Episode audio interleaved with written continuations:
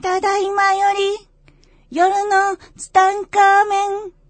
発射いたします。トゥリードゥントゥードゥンワンドゥンゼローはい、皆さんこんばんは。こんばんは今週もやってまいりました、夜のツタンカーメン、75億光年に一人の一歳桜庭つゆきと、アシスタントのギャオでございます。今週もどうぞよろしくお願いします。お願いします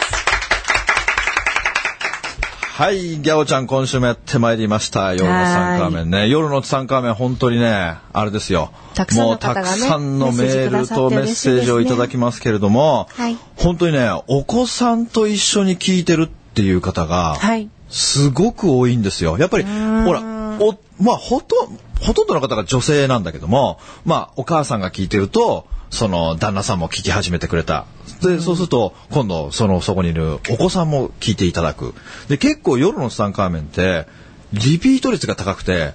一回聞いたら終わりじゃなくて、ポッあドのキャストで。何度も聞いてくださるんですよのね。そのね、リピート感がすごいんですよ。本当にありがたいんだけど、だからもう24時間かけっぱなしとかいるんですよ、 なんか。もう源泉かけ流しみたいにね。すごいですねずっと聞いて湧き出る湧き出る、湧き夜出のるツ。タンカすーメンごい状態。だから、だんだんだんだん子供も洗脳されていって、いつの間にか夜のツタンカーメンのファンになってくれて、だからもういつでももうスリーとか言ってんだよね。すあれ、やめたんですよね、3。 いやいや、まだで、あれは続いていくんですけど。あ続いてるんですか続いていくんですけどもね。というわけでね、あのー僕ね、ちょっと前に、はいあのーハワイに行ってたんですよ。あー、はい。あのーうちの娘と一緒に娘ねさんと。あのーすごく良かったですね。良かったですかはい、良かったですね。僕多分、あんな大型連休を取ったのね、多分自分が独立してからね、多分初めての体験だと思何います、日ね。ぐらい滞在されたんですか、え向こうには一週間。あ、一週間もお休みされてんのって私お会いしてから見たことないですあ、ないですね。だから僕24年独立して、22年間休みがなかったですね。こんな大型連休っていうのは、だから初めて、なんかね、すごくリフレッシュしてよかったですよね。へで、ーほら、ギャオもこの間ロサンゼルス行ってきてさ、どうだったあれはあれ命はので選す択でしたのね、全然。全然人生のようでした。じでどういう意味人生のようって。例えばバスの目的地までバスに乗っていけばいいのに、うんなんか降りたくなっちゃってふ2個手前で降りちゃって、うん。前道に迷って大変だったと かまあそういうの細かいのがいっぱいあったんでな、すなよ。んで降りるの降りたくなっ降てりたくなったの衝動、それそう完全にハワイじゃない、ロサンゼルスもさ、 表記されてるじゃん。そそういうのがすごい多くて、うん。タクシー代がなんかすごいこと2ドルで行ける、うんダウンタウンかサンタモニカのバスで、は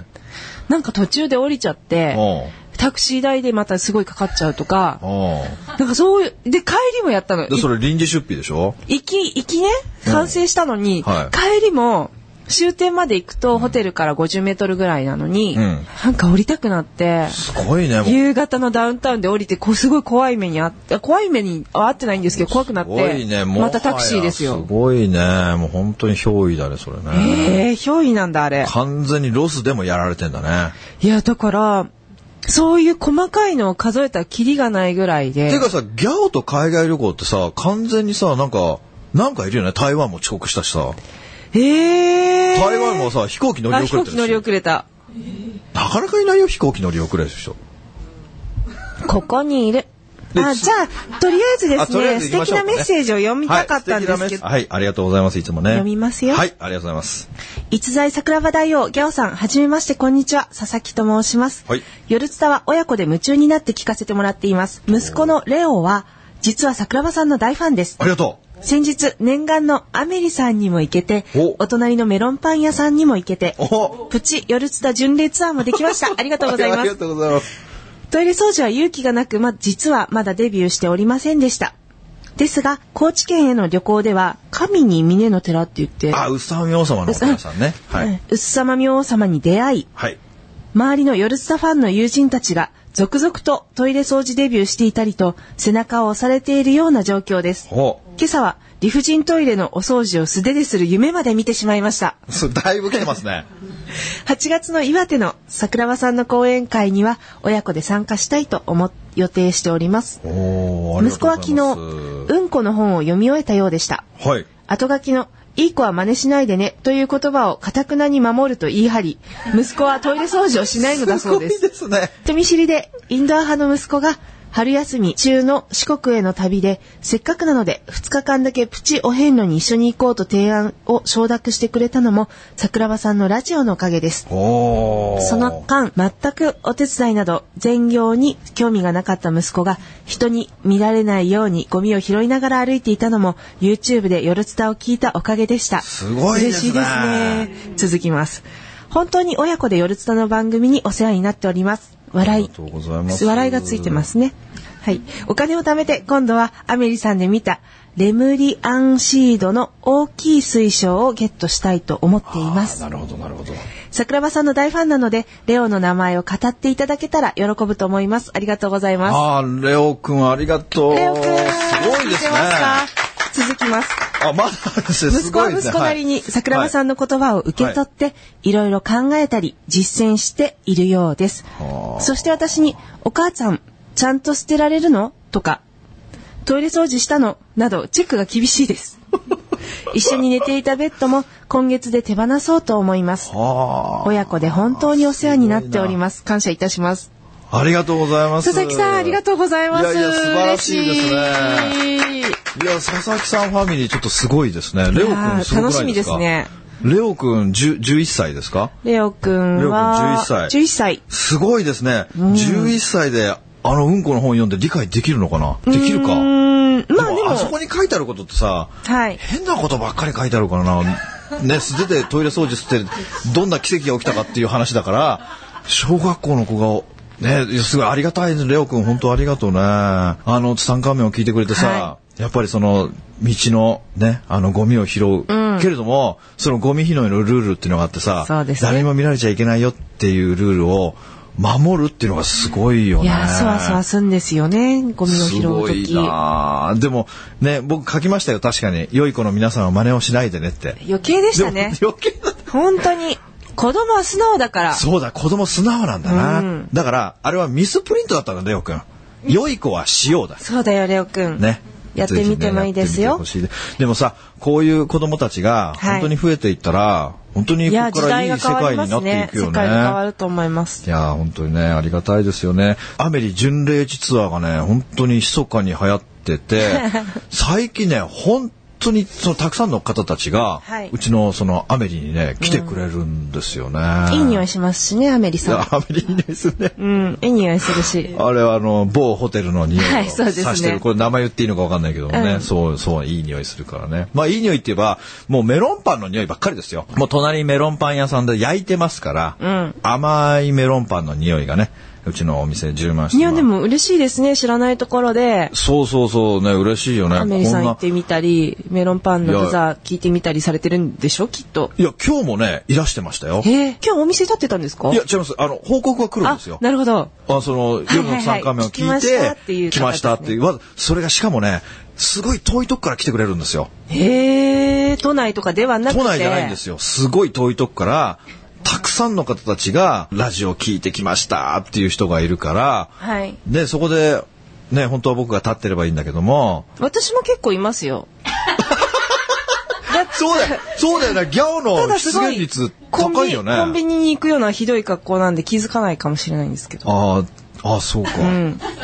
結構います、結構います。結構いるよねギャオね覗きに行きます。ね、うん昔はさあのメロンパン屋さんの前はさちょっとなんかちょっとなんか飲み屋さんあそう飲み屋さんのなん時かはギャオは毎日来てたもんねそう、イタリアンバルー的なのがねやっあててった時はねその時は隣で白ワイン飲んでました。なるほどね。はい。というわけ で、レオくんあね。りレオくん本当いつもありがとう。あの、あれだよ。嬉しいですねお母さんを大切にね、していってほしいなと思いますね。そうですね。でね、最近ですね、はいあの、最近じゃないですよ。もうこれ昨日の話ですよ。昨日、またね、すごくね、あの、面白いことがあったというか、あの、とある一部上場企業の会社とね、うちの会社でちょっと契約して、ここから一緒に仕事していくことになって、その会長さんとね、昨日ご飯を一緒にさせてもらったんですよ。会で社ね、この会長の話がね、また抜群に面白かったんですよ。へえ。で、この会長も、あの、社長は自分の息子に譲ってるんですよ。あ、もう。なので息子さんがその会社の社長をやってらっしゃるんですけども、はいでいいろいろ僕はこう会長とお話ししてる中でやっぱりそう一部上場企業の、もうし一代で築き上げて、うん。 で会社の大きくしてでもう自分の息子にバトンタッチしてっていうのでやっぱこういうついてる人じゃないですかもう大体一部上場企業の社長でついてない人なんか絶対いないんで、でもそうどういうその経営理念というかね、えーどういう、もういろんなこと根掘り葉掘りいつものように聞きましたよ。そこでね、僕一番面白かったのはね、ちょっと待って今、すごいドヤ顔して て面白かった。 ドヤ顔してないよいつものように聞きましたよっていうところがすごいドヤ顔で超面白い。 はい。はい、続けてください。それでね、子供がね、5人もいらっしゃるんですよ。その会長さん素は。で、そのお子さんたちを、どういうふうに育てていったんですかっていうのがすごく興味があって、はいまあちょっと聞いてみたわけですよ。そしたらね、息子さんはね、僕と同い年なんだよ。ねえ。で、そのね、会長の息子たちの、息子、娘たちのね、育て方が、めちゃくちゃに面白くて、やっぱりすごいなって思ったんですよ。どうもうされねてたん、ですか幼少期の頃から、はいずっと言ってるわけ、子供たちに。小学校を卒業したら、家から出ていくんだぞってことを言ってるわけ。ええ。だからもう中1から自立すんの。早い。早すぎるでしょ、んで自立するっつっても家の隣にマンションがあってそこの一室を借りるんだってへえ。家賃は払うん会長が、だけども光熱費光熱費は全部自分で払えっていうのバイトをするだとかからバイトをするの中1ででじ全部自分で光熱費とかその電話代とか電気代とか水道代とか全部自分ででそうそうほら1ヶ月いくら働かなきゃいけないとか はーそういうお金の管理ができるようにって、でもそれはすごい子供たちは嫌がらないんだって。なんでかっていうと、もうずっとそういうふうに物心ついた時から、小学校卒業したら家から出ていくんだよって。家から出て行って、全部自分で自活して生活していくんだよ。だからそのために働かなきゃいけないんだよってことをずっと小学校1年生の時からずっと6年間洗脳していってるわけ。だからもう子供たちは小学校卒業したら家から出ていくもんだって思ってるわけ。他んちのこととか、そんなに情報入ってこないうちからいや、やってる入んっでてすくねるでしょ。あれ友達に聞いたらそれはお前んちだけだよおって言前わんれちちゃだう。けだってなるけども、でも、もうお父さんがそういうふうに教育を受けてるから、もう出ていかなきゃいけないってなって、まあ卒業すると本当に出ていけと言われて、でも家は用意されてるの。家財道具も用意されてるの。ただ自分はそこで生活していくけども、あ、でもテレビはなかったっすだ。へえ。テレビはなかったで、だからその光熱費一体いくらかかるのかとかも全部自分で計算させて、えー全部。だから、えっ、とね、その一番上の僕と同い年の、あったんですよ、社長さんにも。あ、会われたんですかすごく笑顔の素敵な、本当に腰の低い方で、素晴らしい方だった。息子さんは実家の隣にあマンションを用意されて、そこで暮らしてるけども、その横がね、ゴルフの打ちっぱなしだったんだって。うん。だからそこでバイトしたんだって、玉拾いの。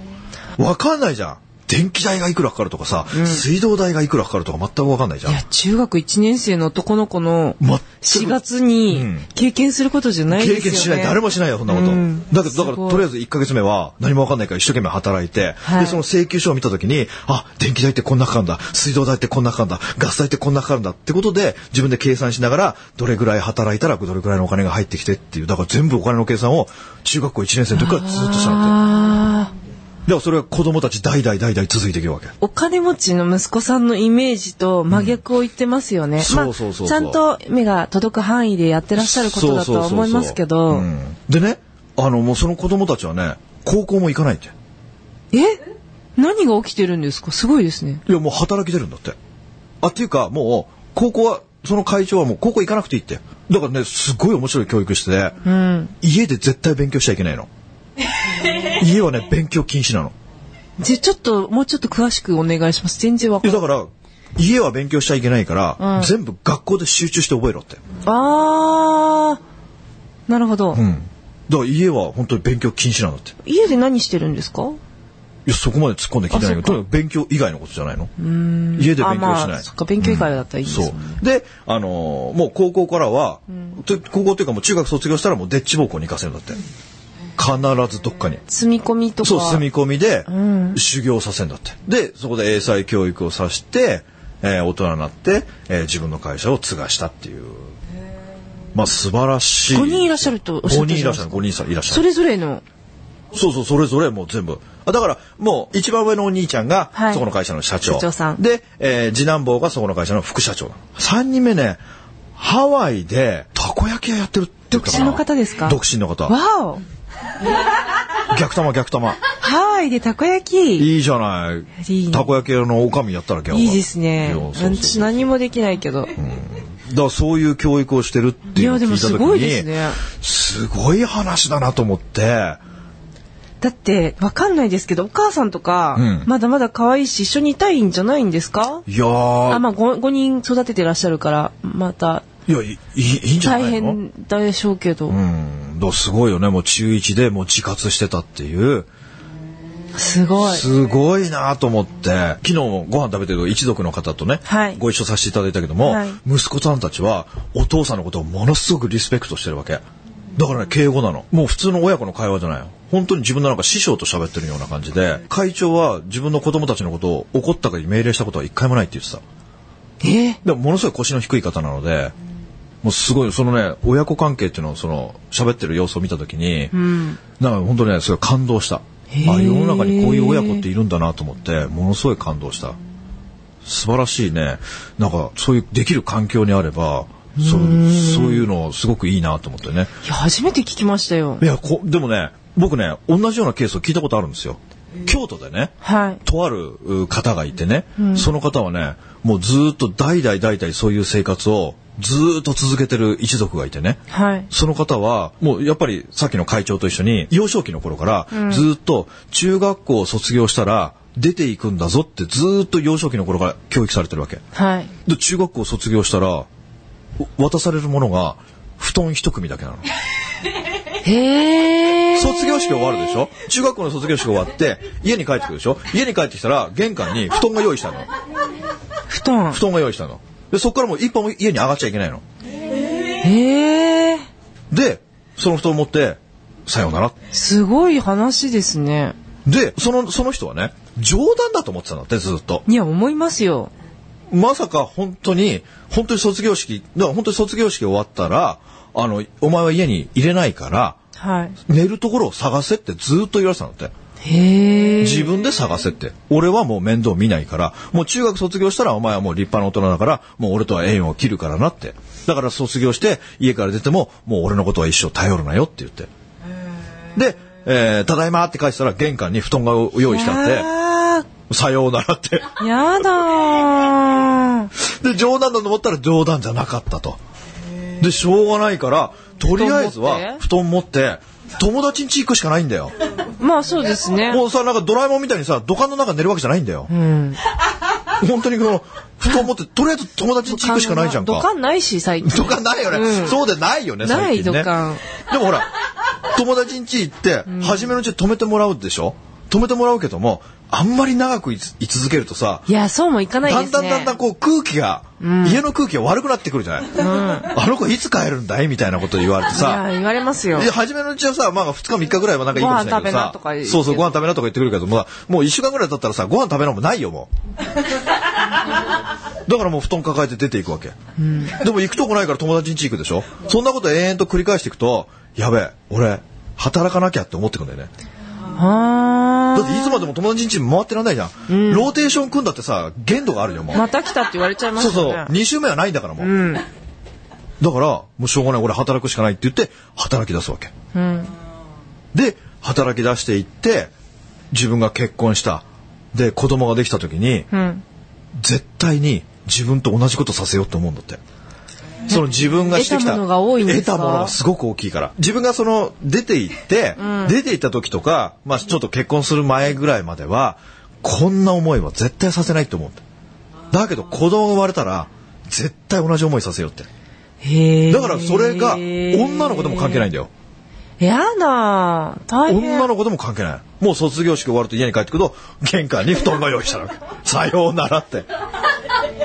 でもその一族は、うん。それがもう延々と続いていくわけ。すごいファミリーだよね。でもみんなが言うのは、その自分と同じ思いを子供にさせたいって。高校は行かなかったんで、ですか高校なんか行かないよ。あ、じゃあやっぱりもう、でっち生奉公きるために。そうそうそう。もう働かないと生きていけないから、だからもう高校っていう選択肢はないわけよ。でも僕も子供にずっと言ってたけどね、息子にはね。お前なんか高校なんか絶対行かなくていいって。名物お父さんですもん。その名物お父さん。だって僕の DNA 受け継いでるからさ、勉強なんか一つもできないですよ。もう偏差値25だからさ。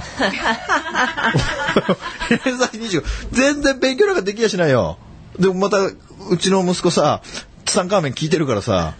あん ま親り父じゃまた俺のこと言ってるとか言言わないうでください思うけどさ、そだからもう本当に高校絶対行くなって、もうず僕は本当バックパッカーになってほしかったから、だからこれを聞いてるね、あの、小学生、中学生のね、お父さん男のお母さ子ん。男の子いるよ男。まあ女の子はちょっとあれだから、あそうですねまあ男の子は本当ね、中学校、べ勉強好きだったらいいのさ。うあー、なるほでもど。勉強、本当に勉強好きで、自分がさ、夢があってさ、例えば医者になるんだとかさ、こう、何々になるんだ、そのために、高校行って一生勉強、一生懸命勉強して、大学行って一生懸命勉強してって、その後なんかこう、夢があるならいいけどさ、うちの息子なんか偏差値25でさ、勉強してるだけでさ、父ちゃん頭痛くなってくるなんていうような人は さ、高校行く意味がないさ。ダメでしょ、こういう人高校行ったって。だから高校なんか行かなくていいよって。だからもっとそれよりも、あのーバックパッカーでアジア中旅してくる方がよっぽど僕は勉強になると思うよ。いやー、大変ですよね、バックパッカーもね。いや、大変じゃないさ。だって僕本当にね、僕は本当にアジアに出て行ったのは、30歳の時が初めてだから、おも本当に思った、その時、30歳の時、その初めてアジアに行った時に、なんでもっと早くこの世界を見てなかったんだろうかって。あーなんいつかの回でおっしゃってましたね。うんすごい本当に後悔したんですよその30歳、まあ30歳の段階で見れたっていうだけでもまあ幸せではあるんだけども本当だったらもっと早く行って、こういう世界を見たかったっていうのがあったから息子にも勉強が好きだったらいいけどもとにかく勉強なんか全然できないからさ、もう通信簿なんかオール1ですよもうオール1。2なんてないんだもん。もう全部1ですから。もうそんな人、で、勉強なんかできないんだから、あの、でね、うちの息子、この話したかどうか覚えてないけども、はいうちの息子ってさ、もうほんとゲームが超うまくてね、聞いたことない聞いかたこもしとれなないでいですす。かもうゲーマーですよ。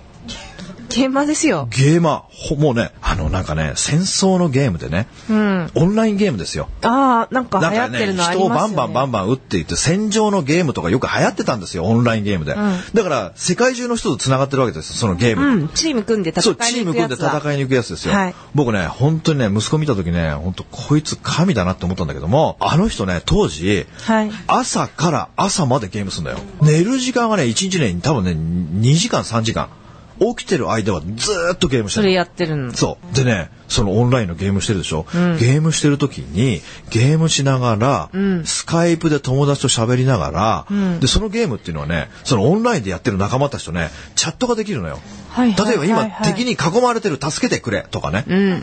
だって敵をバンバン撃ってんだよ。敵をバンバン撃ってるにもかかわらず、その画面の左下に、仲間たちとのチャットができるわけ。うん、それも読んでるってことですそよね。れ、それも読みながら、で助けに行かなきゃとでか。、そのね、オンラインのゲームやってて世界中繋がってる中で、うちの息子のハンドルネームが神だよ。 もう神。ハンドルネーム神だよ。だから、神、神囲まれました、助けてくださいとか来るわけ。やばいそう面白いお、今行くぜ、みたいな感じで。言いながら、ゲームしながら、チャットしながら、スカイプで友達と喋ってんだよ。で、それを見たときに、この人神だと思うわけ。だから、 間違いないと間違いない。だから、任天堂とかさ、スクエアとかエニックスに入って、ゲームの仕事したらいいじゃない。だってね、1日に20時間、熱中できないよ。うん、そうですね、本当にそだから、俺、いつも言ってたよ、息子に。う。向いてますね。寝て、寝て、寝てる時あるじゃん。起こすのさ。起こして、お前寝てる場合じゃない、ゲームやれって。お前ほんと寝てたらダメだよって。ゲームしろ、ゲームっつって。息子さんなんていうのうんちょっと、ちょっとだけ寝かしてくれって。と、お父さん,、何やってんですか寝かしてあげて。だって本当にゲームが好きなんゲームが好きなんだったら、それ道極めたらいいじゃない。いや、寝た方がいいですだよ。ってもう、我が家は、あのー、勉強禁止だからもう。息子は。だって息子勉強嫌いなんだもん。だからとにかくゲームが、もう命だからさ、もうとにかく寝てたら起こしてゲームしろって。早くゲームしろって。で、寝て、もう、いや父ちゃん起きれねえとか言うと、任天堂 DS 渡して、今やれってこれ。寝ながらやれ、寝ながら。できる。お前ならできるそう。ねお前なら You can do it だ から。もうほそうやってずっと育ててきたんだよ。すごい。うん。で、高校行くなよってずっと洗脳して、小学校の時から洗脳したんだよ。高校行くなって。えそう成功したんですかいや、だ高校だけは行かしてくれって。高校だけは行かしてくれって言って高校行ったのさ。で、あれですよね、あの、なんか、親御さんの面談の時に、あ、それ中3の時に、親子面談みたいなのがあどっ。ってちらかしてきたんですよね。そう、だからね、僕と息子と、まあ先生とね、三者面談した時にさ、お父さん大変ですと。もう息子さん、このままの成績では、行く高校がありません。はい。言った時に先生に、いや、先生、高校ってなんで行かなきゃいけないんですかって。や だー。うちの息子はゲームが大好きなんですと。で、とにかく僕はバックパッカーにさせたいから、お前高校行かなくていいって言ってるんですって言ったらね、お父さんが、あお父さんじゃない、その先生が、担任の先生が本当にびっくりした顔してね、なんなのこの人っていう目で、僕のことを見ながら、なかったんですよ、うそんな人で。僕は独自の理論を展開していきましたけども、まあ先生はほんとね鳩が豆鉄砲食らったような顔してねで次の日息子言われたんだよじゃあ先生さその職員室かなんかわかんない帰った時に僕の名前で検索するわけ、そうするとさあの僕がいろんな講演しててさそのタイトルがさなんか宇宙宇宙のなんとかとか講演してるわけですよ、だからあなたの桜庭君のお父さんって変わってる人なんだねって言わ れてまあ本当だからこれね聞いてるその小学生のね、あの、お子さんたちもいますよ、だから勉強が好きならその道を行けばいいそうけでどすも、ねもしあのチャンスがあるのであれば僕はね本当バックパッカーって言ってリュックサック1個背負ってそのアジアの地域をねえーそのタイとかミャンマーとかカンボジアとかね、フィリピンとか、あの辺をねこう回るような若い時に、あの貧困な地域を見て回るっていうのがどれだけそこから先の人生においてプラスになっていくのかって僕はもう30歳の時見た時に本当にカルチャーショックを受けてもう日本っていうのは本当ビニールハウスのようなとね本当にぬくぬくとうん本当にね幸せですよね本当に幸せもう屋根があるところで寝れてさだけどその貧困地域に行くと本当に本当にもうすごい生活をしている方がたくさんいるわけですよだからそういうのを自分の目で見ていろんなものを感じて見てほしいなっていうのはすごくあるんでねやっぱこれをさっきのレオ君みたいにね、あの小さいお子さんも聞いてるんでね、まあ、勉強が好きだったらその道行けばいいですよ、はいでも勉強がもう嫌いでも勉強したら僕頭痛くなるとか言うんだってあれば、やっぱりこう自分でねなんかこう旅をしていろんなものを見ていくっていうねうわそういうのはすごくいいと思うんですよね勉強好きな、まあ、好きなものがあればねその道そうですに、えー熱中してね、えーやっていただければいいんですけどももといしうとなんころかねで夢も希望もないとかいらっしゃいますよ、そしたら僕は別に旅に出てほしいなと思いますよねはい。